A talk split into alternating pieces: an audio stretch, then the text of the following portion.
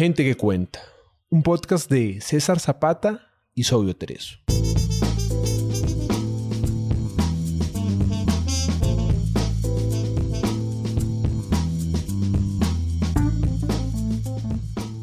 Gente que cuenta es un espacio para leer autores latinoamericanos poco conocidos. Gente que puede que no esté en tu radar, pero tiene algo bueno que contar. Pequeños autores, grandes obras. Este mes conmemoramos la lucha, el talento y la voz de mujeres que, con sus escritos, nos transportan a mundos paralelos y emociones complejas. Bienvenidos a Mujeres que Cuentan. Lo que deseamos, en ocasiones, nos puede jugar en contra. De eso versará la siguiente historia. El hombre del lunes. Por Lisa Ariza, autora colombiana radicada en Bogotá. Lunes siniestro, injusto, vil y canalla. Lunes de luna, de la que causa estragos, despierta a los locos, cambia las mareas, trasnocha a los soñadores y despierta a los lobos feroces. Maldito día cruel. ¿Quién se inventa los inicios de semana? Abrió los brazos mirando al techo. ¿Por qué se ensaña conmigo? Para nadie es tan difícil un lunes como para mí. Si estuviera en la guerra no existiría lunes de regreso al trabajo. Si muriera, al menos descansaría, Dormiría en paz para no volver a encontrarme con este día que tanto me hace sufrir. Los esclavos tienen una vida continua, sin cambios abruptos que destrozan la tranquilidad. Hoy es domingo, cielo, no es lunes, dijo la esposa en tono de tranquilidad fingida. Deja de poner la alarma los fines de semana. La mera intuición te despierta y tu energía no me deja descansar.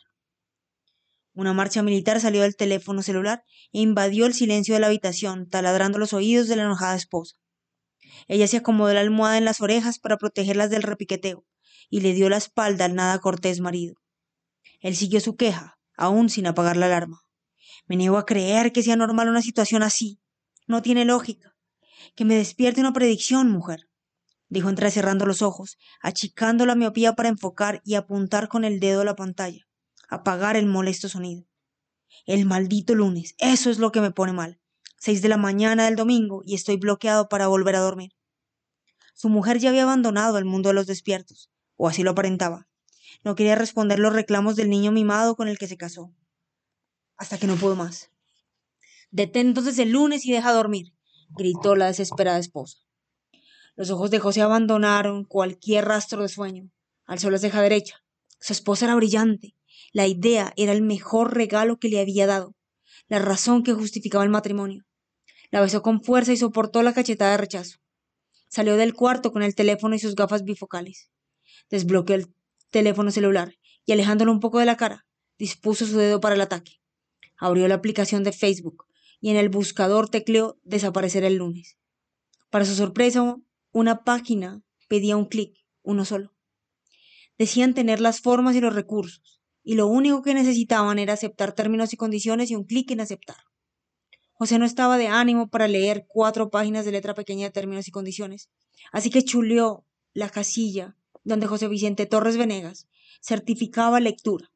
Dispuso el dedo para aceptar y sintió que el tiempo se alargaba mientras su huella dactilar se aplastaba contra la pantalla, enviando señales eléctricas desconocidas, que se convertían en órdenes invisibles y viajaban al instante en formas de campos electromagnéticos y unos y ceros hasta una central desconocida que había completado los diez mil millones de clics que necesitaban. El último era el de José. Observó la pantalla, recibió un mensaje de gracias, bloqueó el teléfono. Se regañó a sí mismo por creer en una estupidez semejante. Se dispuso a buscar algo de desayunar, y ahí sucedió. Un fenómeno intrigante. El mundo frenó por un microsegundo. El movimiento lo desplazó unos centímetros y le dejó un dolor leve en el cuello. Un latigazo, pensó, una fuerza de inercia que le agitó el estómago. Las cosas se habían movido un poco, todo lo que no estaba fijo en el suelo. Luego silencio, más del normal. José se tapó la boca. ¿Sería posible? ¿Sería su culpa? Afuera los perros aullaban, algunos niños lloraban, y después gritos. ¿Casualidad? Observó a izquierda y derecha, como un niño viejo con una travesura recién cometida en la conciencia. Tan pendejo yo, se dijo mirando el teléfono. Pensar que voy a cocinar un desastre mundial de esas proporciones con solo hundir con el dedo un aparato. ¿Sentiste eso, querido? preguntó la esposa saliendo espantada del cuarto. ¿También lo sentiste? dijo preocupado. Sí, sí, debió ser un temblor sin importancia.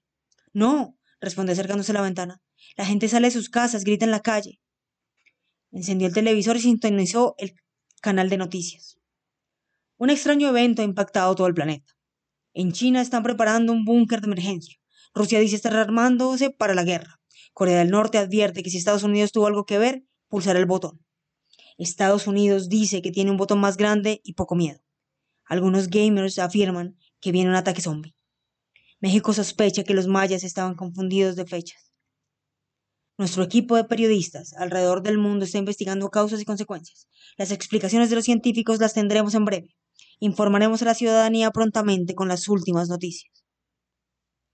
Espantas mucho, colega. Solo fue casualidad, se dijo consolándose. Se quedó pegado al televisor, viendo al expresidente del país preocuparse por los cambios mundiales que causaba el comunismo y el nuevo socialismo, la izquierda malévola. Avisaba de una terrible tercera guerra mundial, la peor de todas, más horrible, más sangrienta, poco capitalista, más tramposa, más injusta, más mundial. José masajeaba su cuello y se preguntaba si debía ir al doctor por el dolor del frenón. Conciliar el sueño esa noche era imposible. Quería discutir lo sucedido con su esposa, pero ella de nuevo estaba dormida. Trató de despertarlo un par de veces para confesarle, para escuchar que lo que creía era improbable y que no tenía nada de qué preocuparse, pero solo consiguió un vete al carajo y déjame dormir. Y ahí mismo estaba, en el carajo de su conciencia. Mientras ella roncaba a su lado, él adoptaba la desagradable pose de meterse los dedos a la boca y cortarse una a una las uñas, para luego escupirlas en cualquier lugar. Deseaba un cigarrillo, un trago. Tomó su celular, sus lentes, y en puntillas abandonó la habitación. Necesitaba saber qué decían las condiciones que había jurado leer al chulear la opción. Se preguntaba si el latigazo estaba dentro de ellas. Desbloqueó el teléfono, se dirigió a Facebook y trató de recordar lo que había puesto en el buscador la vez pasada. Desaparición del lunes, dos memes. Detener el lunes, cero resultados. Destrucción del lunes, ninguna página disponible. La luz blanca de la pantalla le informaba que su búsqueda era vana. Se reía en su cara. ¿Había sido su imaginación? Abrió el explorador, le preguntó a Google, pero ninguna de sus búsquedas se acercaban a la página que había visto con fondos paradisíacos y sonrisas. Tal vez debía olvidarse del asunto, pensó. Apagó las luces, entró al cuarto, cerró los ojos y le rogó a quien escuchara sus pensamientos que lo que hubiera ocasionado el clic no hubiera sido grave. Que todo fuera un sueño, que se despertara de nuevo en domingo y todo volviera a la normalidad. Soñó. La sangre de todo su cuerpo perdía la dirección, glóbulos y plaquetas chocaban entre sí, se dividían, se multiplicaban.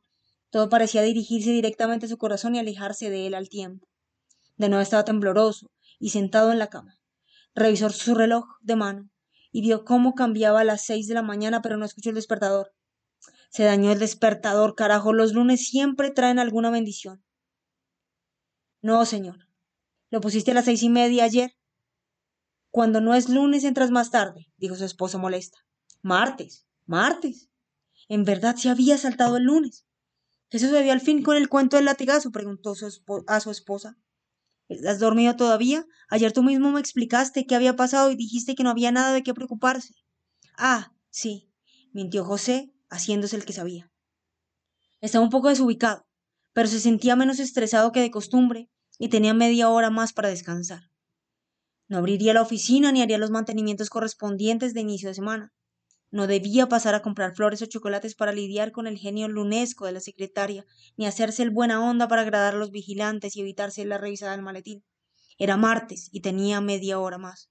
Se acorrocó en la cama y le dio con cariño los empujones de su esposa. Hoy no es quince, José, hoy no toca. A él no le importó y la siguió acariciando hasta que tuvieron un quince ese martes diez que ya no era lunes. La besó como en aquellos días de adolescente. Era tierno, mordelón curioso y arriesgado, incluso atrevido. Descubrió paisajes perdidos en el cuerpo de su mujer. Encontró olores a rosa marchita en las arrugas que empezaban a cubrir el cuello de su amante. Se transformó en pulpo para atrapar los suspiros que escapaban de la cama. Lamió, gimió, amó con una fluidez que lo extrañó a él mismo. No sentía el cansancio del lunes, tenía la energía del martes. Se puso colonia, Estrenó una olvidada y juvenil corbata, se peinó diferente. Era martes. El siguiente martes despertó orgulloso, a las seis de la mañana. Ya no era el presentimiento lo que lo levantaba, sino la alegría de haber matado el lunes. Voy a salir a correr, querida, dijo estirando el cuello. Use la ropa que compraste el lunes, no la vayas a arrumar. En el armario estaba perfectamente doblada y con un chulito en el corazón, una sudadera muy a su gusto. A la derecha, un par de tenis que olían a almacén deportivo. Parece que hay otro yo los lunes, y el yo de los lunes tiene que ser muy inteligente, de buen gusto, me organiza la vida de toda la semana, se dijo bajito. Compórtate como el lunes. La consideración se te fue y te volvieron los ruidos raros de la nariz. Suénate por lo que más quieras. Ah, y por favor, deja de murmurar para que pueda dormir tranquilo unos minutos más. Y no hables solo en la calle. La gente pensará que me casé con un loco. Salió a trotar, extrañado por los comentarios de la esposa. Aunque parecía bastante lógico que su nuevo yo de lunes fuera más considerado, no la tenía que aguantar todos los días de la semana. Al llegar a la oficina, le pidió a su secretaria aplazar cada reunión aburrida o incómoda para el lunes próximo.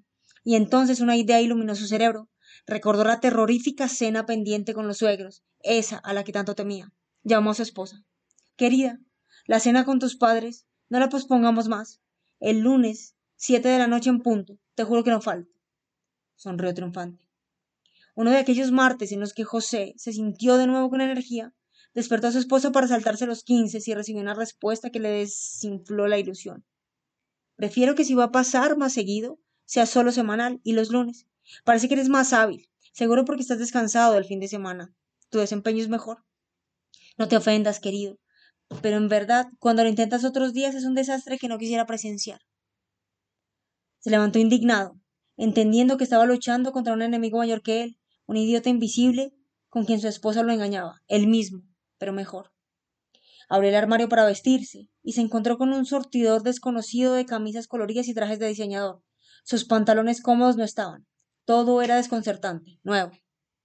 Se vistió con rabia y con lo primero que estuvo a su alcance sin combinar cinturón, zapatos, traje o medias. Ignoró las sugerencias femeninas de bañarse o afeitarse como lo hacía los lunes. Empezaba a vivir en un espacio desconocido para él.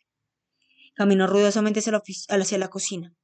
Su pocillo de Homero Simpson para el café no estaba en ningún lado.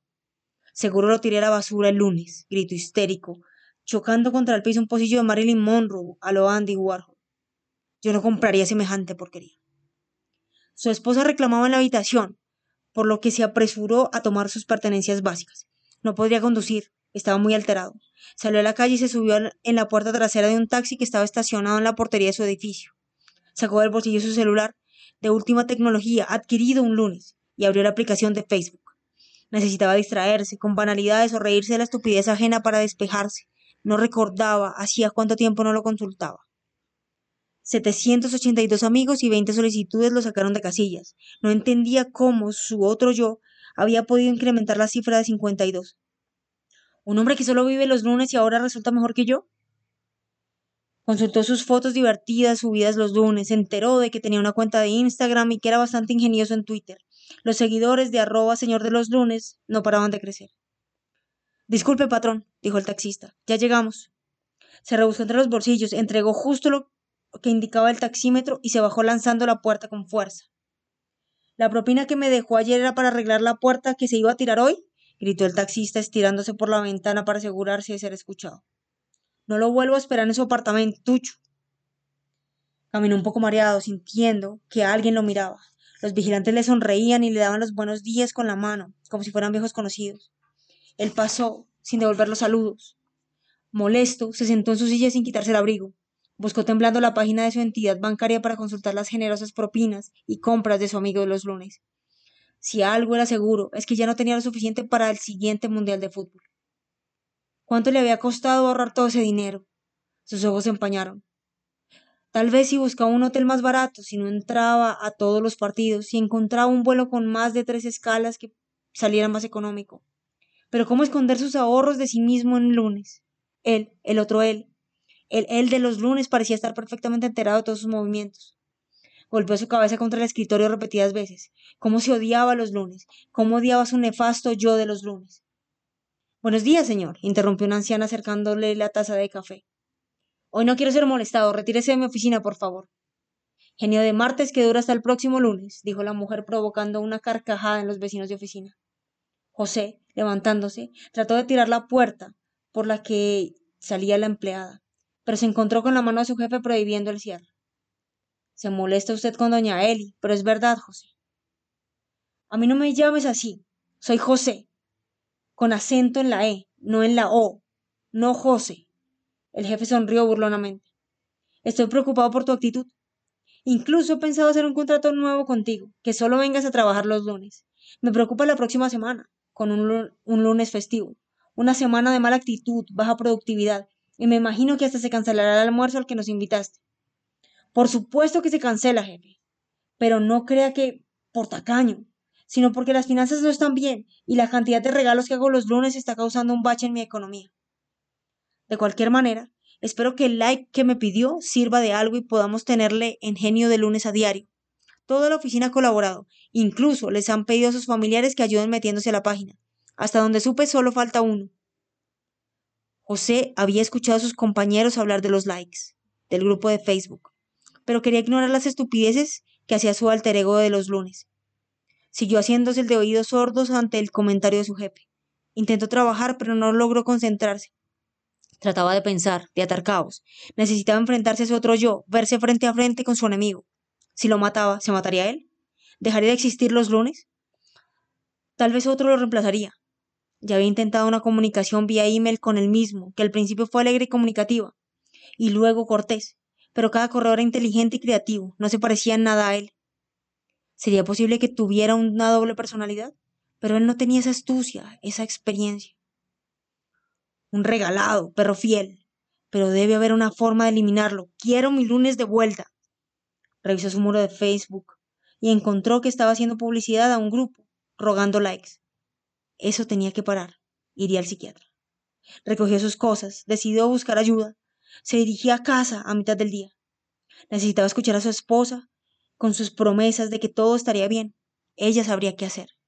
Le confesaría lo que había sucedido Quería cambiar, parecerse más al de los lunes, pero seguir siendo él. Cabizbajo, arrepentido y humillado, así se pondría a disposición de su mujer. Abrió la puerta de su casa. Su esposa estaba frente al computador, hermosa en sus años maduros, con un brillo que no tenía en los años jóvenes. ¿Hace cuánto no hablaba con ella? Le compraría flores, la llevaría a cenar. Encontrarían el punto de amor añejo y envejecerían en compañía. Sí, se portaría bien. Despacio, se acercó en silencio. El computador mostraba la página de Facebook extraña, la página de la que quería contarle. Ella lo sabía. La mano de su mujer estaba aferrada al mouse, su dedo listo para dar un clic. Que el José de los lunes dure toda la semana. Me gusta. Escuchaste a Gente que Cuenta